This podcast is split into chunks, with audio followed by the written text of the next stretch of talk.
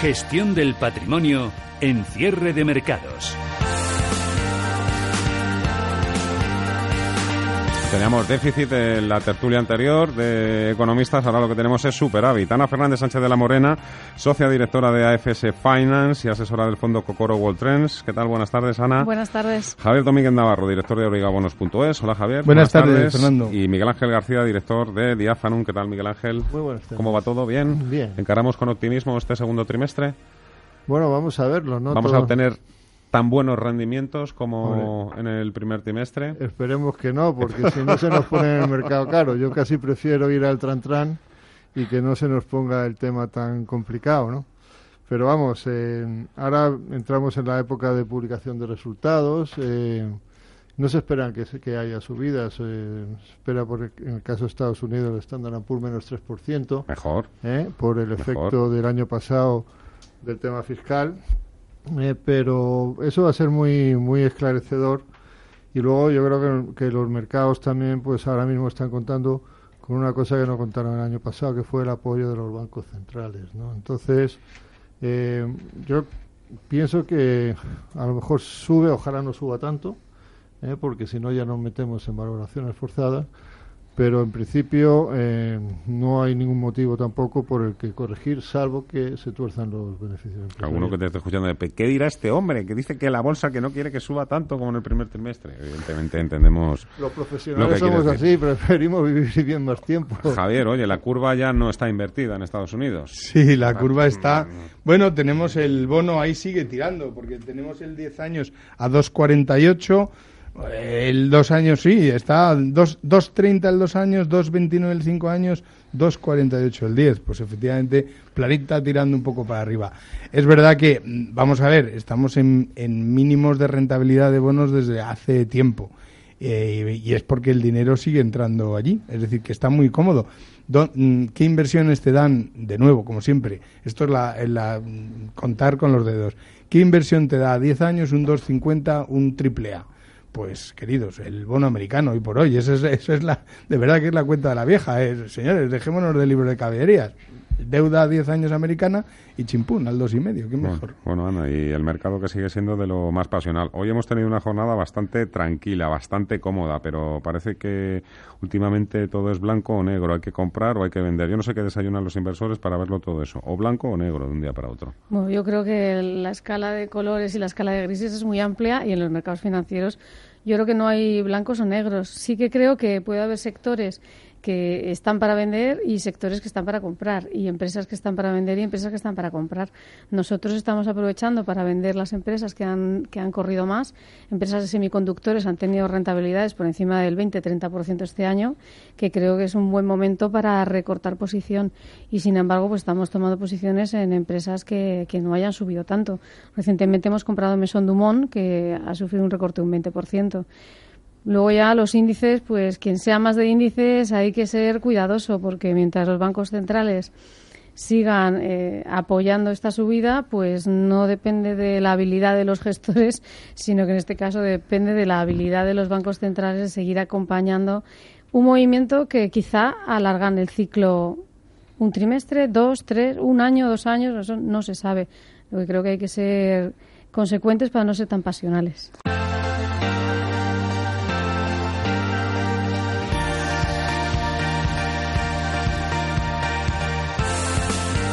5 y 44 minutos de la tarde, seguimos con ACS Finance, Diafanum y con aurigabonos.es. Eh, tengo que reconocer que en esta sección en este programa no se trata de convencer absolutamente a nadie de nada, más bien hacer dudar de todo.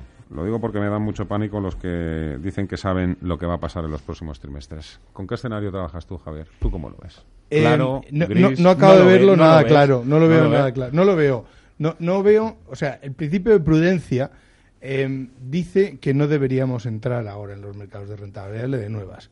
Digo el principio de la prudencia porque nos están advirtiendo nuestros dos grandes padres blancos, que son el, el AFED y el Banco Central Europeo, nos están avisando de que las cosas no están bien. Y no nos lo avisan de manera directa, sino también con hechos. O sea, no solo son palabras, sino con hechos, porque en definitiva han retrasado la subida de los tipos de interés, en fin, todo ese baje tan costosísimo que tienen desplegado. De manera que ya esa primera advertencia ya es suficiente como para eh, ponernos un poco en línea. Es decir, luego ya nos olvidamos de eso y vemos eh, otra cosa que desestabiliza es ver el FTSE, que están en el peor momento de su historia eh, de los últimos siglos, ver el FTSE que hoy sube un 1% cuando, cuando está cada vez peor la situación, evidentemente es de eso que te descoloca. Es, pero, ¿qué, ¿qué es lo que ven los ingleses o qué es lo que ven los inversores que invierten en el FTSE que no acabamos de ver los demás? No lo sé.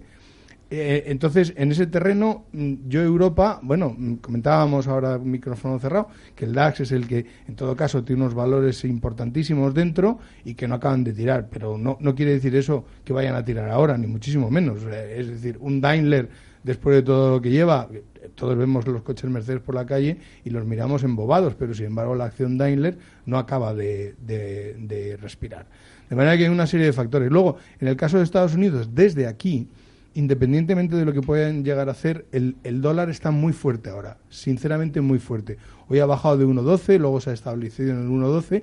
Eso es un nivel tremendamente bajo, que lo que indica es que tienes un riesgo de que luego se estropee. Eh, no, se te, estropee la inversión no tanto por la bolsa que vayas a entrar o el bono que vayas a entrar, sino porque el dólar euro te puede dar un cambio, eh, sobre todo cuando vas a entrar en momentos más altos o más fuertes de los últimos meses. De manera que entonces en este contexto, pues tengo dudas, tengo dudas razonables y no quiero decir y no quiero pecar tampoco ni de benditas dudas. Exacto, tengo dudas, tengo dudas, lo cual significa que cuando tienes dudas lo mejor es no jugarte la pasta, sinceramente. ¿eh? Una cosa es dudar y otra cosa es estar confundido. Sí, sí. Que también eh, hemos venido un poco, eh, precisamente, mucha gente nos, se sigue sin explicar, bueno, ¿qué pasa? ¿Por qué sube la bolsa? Si nos están diciendo al mismo tiempo que la economía se desacelera. Claro, luego entra el tema de bancos centrales, pero más que dudar, hay muchos que están todavía confundidos y no saben precisamente, y, le echan mucho la culpa a los bancos centrales de esa confusión. ¿eh? y, y, por encima de todo eso, lo que, lo que tiene que mandar es lo difícil que es ganar dinero en todos los ámbitos. En los mercados, en tu casa, en tu trabajo, lo difícil que es ganar dinero y lo difícil que es, mm, es decir, que bajo ese respeto que hay que tenerlo, lo difícil que es ganar dinero, pues apostártelo ahora, a lo mejor eso es lo que mm, me genera más dudas todavía, ¿no? Bueno, yo estoy totalmente de acuerdo en que los mercados están en un momento donde la prudencia creo que es la, norma base ahora mismo a la hora de entrar, pero es verdad que los bancos centrales están haciendo que muchos de los que llevamos en esta industria más de 20 años estemos un poco perdidos en el sentido de que esto, con los datos macro que tenemos encima de la mesa, no apunta que el mercado esté tan alcista como realmente lo tenemos. Eso no significa que haya que asustarte, sino que hay que ser prudente. El que esté fuera puede encontrar oportunidades de compra, pero el mercado no está para comprar en tu máximo de exposición a tu perfil de riesgo. Con lo cual yo creo que hay que ser, hay que ser prudente y saber qué compras. Y luego, como, bien hablamos del dólar, ¿no? El dólar en estos niveles, mm, a mí me parece un buen nivel para ir cubriendo el riesgo dólar-euro. Nosotros que dentro de Cocoro tenemos un 20% en bonos de renta fija americana, prácticamente teníamos cubierto dos tercios del dólar y ahora ya hay que cubrirlo todo, porque si no, la rentabilidad que te ofrece, esa rentabilidad que hablábamos al principio del 3%, la pierdes vía divisa. Entonces, yo creo que se pueden hacer eh, muchas cosas, hay que combinar estrategias, sobre todo para poder preservar el capital, porque la combinación de estrategias tanto de equity, de renta fija, de divisa, incluso de mercados emergentes, que creo que deben empezar a ser parte de las carteras, yo creo que ofrece muchísima visión y rentabilidad a medio y largo plazo, porque no sabemos cuándo los bancos centrales van a decidir dejar a la economía suelta o cuándo no. O sea, que realmente el Banco Central Europeo, de aquí a unos años, eh, dado que no dispone de la herramienta que dispone la Fed, que es bajada de tipos, Europa no puede bajar tipos. Con lo cual, ¿qué puede hacer? Empezar a comprar bonos o equity de compañías privadas para poder mantener la economía como está. yo creo que podemos ver una situación extraordinaria si los bancos centrales siguen apoyando los mercados y las medidas que tomen van a seguir siendo más extraordinarias. Pero Europa con tipos cero tiene poco, poco que hacer si, si quiere apoyar a la economía como sí lo puede hacer Estados Unidos. Yo creo que el momento simplemente es ser prudente, ver qué hay y sobre todo diversificar. O sea, yo creo que la, es la palabra mágica. Diversificar con prudencia. Miguel Ángel. Bueno, efectivamente, yo creo que hay que ser prudente y que mm, va a ser muy importante si efectivamente hay por los, los motivos que se pueden estar descontando puede ser eh, el arreglo de la guerra comercial, que parece que para abrir a finales de este mes puede ocurrir. Y luego, si efectivamente se produce una vuelta en, las economías que ahora mismo están más en, en solfa, que sería la China. En China ya sabemos que han tomado un montón de medidas, tanto de materia monetaria como de gasto público como fiscal. Y luego Europa, ¿no? En Europa eh, los datos verdaderamente, eh, pues están diciéndote, los datos adelantados, sobre todo del sector manufacturero, te están diciendo que vamos a, una, a, un escenario de contracción importante de este sector. Si bien, bueno, pues los, el último dato que ha habido de IFO, de ZEW, pues pueden haber marcado un punto de inflexión. Entonces, yo creo que eso lo, es lo que estos tres factores básicamente es lo que va a marcar el, el futuro. ¿eh? Y si mejorase el futuro, tampoco creo que lo tomasen muy bien los mercados, precisamente porque se quitaría esa put que tienen ahora mismo los bancos centrales. Y a todo eso le vamos a añadir también todo el componente político, ¿no? Porque lo fundamental es la macro, ahora mismo estamos en el día a día, pero claro, la política, querido amigo, el Brexit, el Brexit ya no lo menciono porque estoy aburrido. oye, esto que ha apuntado Ana de diversificar, eh, también resulta muy contradictorio que en 2018 subieron las rentabilidades de los bonos o sea, subieron, bajaron los precios de los bonos, bajó también el precio de las acciones en bolsa y este año está ocurriendo justamente lo contrario, ¿no? Lo digo por eso diversificar, porque el año pasado debió ser un auténtico cacao para la gente, bueno, pues no me meto en bolsa, me meto en bonos, pero también palmo y este año parece que no, que ganas en cualquiera de los dos. El año pasado realmente fue, eh, yo creo, histórico, porque desde noviembre, noviembre, octubre, noviembre, diciembre, en ese trimestre cayó todo. O sea, no ha habido inversor que no haya perdido dinero porque la renta fija, la renta variable, incluso el oro cayó en ese trimestre. Pero ahora está subiendo todo también. Y ahora está subiendo todo. Los precios de los bonos y la bolsa. Eh, y incluso el oro. Correcto. Bueno, eh, los precios de los bonos llevan estabilizados dos semanas. Desde, o sea, hubo hace tres semanas un rally enorme en el cual salía el dinero de la bolsa y entraban los bonos de manera consistente y ahora están en paralelo, llevan en paralelo durante un par de semanas, lo cual no quiere decir nada, quiere decir que en una de estas también eh, también podría ocurrir que otra vez volvieran a, bajar las rentabilidades y subir los precios. Porque evidentemente no hay ninguna razón y entonces cuando vienen mal dadas o cuando ya sabemos que cuando el mercado no digiere bien cómo van a hacer los índices bursátiles, directamente se van a los bonos. Porque ya, ya hay una, un, es un canal que va directo, directo. Eh, es verdad que el año pasado, finales del año pasado, aquí no se libró nadie, no hubo ningún mercado que se libró, lo cual eh, nos tiene que hacer pensar de vez en cuando. ¿eh? Es decir, es, insisto, yo siempre lo repito, no ha cambiado nada desde noviembre y diciembre del año pasado lo que hay ahora. No ha cambiado nada y, sin embargo, en noviembre y diciembre del año pasado nos metimos todos una galleta de mucho cuidado, de verdad que cuidadín. No ha sido normal ni la subida de este año ni la bajada del pasado. Entonces, yo creo que efectivamente hay que, hay que mirarlo con perspectiva y no olvidar que lo que pasó no era lo normal. Oye, otra cosa de la que hay que hablar también hoy, eh, Miguel Ángel, hoy sacábamos también, faltan los datos definitivos, lo comentaba hoy Viviani en el programa, eso, solo el 30% de los fondos de gestión activa españoles han conseguido batir a su índice de referencia, el IBEX 35. ¿Qué falla? El alfa. El alfa. hay que ser muy selectivo a la hora de elegir gestores eh, pues, puesto que eh, en muchos fondos, eh, bueno, y esto es generalizado, muchos fondos se suele, el gestor se suele pegar mucho al índice. Entonces, si a eso le añades una comisión, pues es muy difícil batir, batir los índices, ¿no? Entonces, en, en, España tenemos, hay una serie de gestores que se separa muchísimo, en términos técnicos se llama lo del tracking error, ¿no?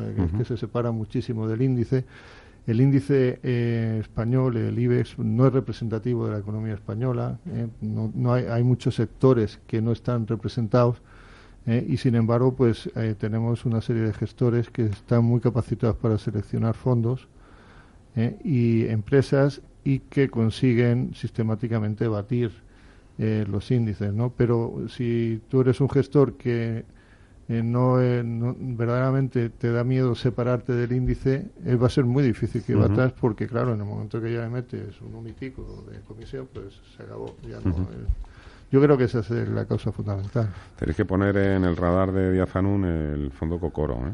que la señorita lo administra con, con mano de hierro, ¿eh? Eh, Con mano prudente, con mano mano prudente. prudente, hombre, Que está a prudente. 30 de noviembre del año pasado estábamos en positivo. Eso, eso fue un Bueno, hito. también. Diciembre, Sí, señor. este año sí, vamos, un Pero no aguanto 3,26. nada. Diciembre no aguantó nada. Nada. Nada de nada. Bueno, resultados eh, empiezan ya, ¿no? En una o dos semanas en Estados Unidos han revisado tanto las estimaciones de beneficios Sí. que en cuanto superen un poquitito ese listón, Sí, sí, se Eso va a espera un, menos, gasolina, ¿eh? se espera un menos 3 en Standard Poor's y luego pues en el conjunto del año se espera una subida de- del 10%. Yo creo que no va a ser un 10%, o sea que va a estar más cerca del 5%. Pero a pesar de, de eso, eh, pues las valoraciones no están muy forzadas. Todavía estamos por en valoraciones en Europa, entiendo. y en Estados Unidos. ¿Sí? En Estados, tan- Sí, en Estados Unidos empezó 2016 a, a, PER, a PER 18. Hemos empezado este año a PER 15, Ujú. eh, a PER 15 y, y ahora mismo está a PER 17. O sea, y la media histórica es de 18 y medio. O sea que, que todavía no tenemos valoraciones forzadas. Miguel Ángel García, Díaz Anún, Javier Domínguez Navarro, director de abrigabonos.es, Ana Fernández Sánchez de la Morena, FS Finance y del Fondo Cocoro World Trends. Muchísimas gracias a los Gracias. tres. Muchísimas Gracias. gracias. Hasta otra. Muchas gracias.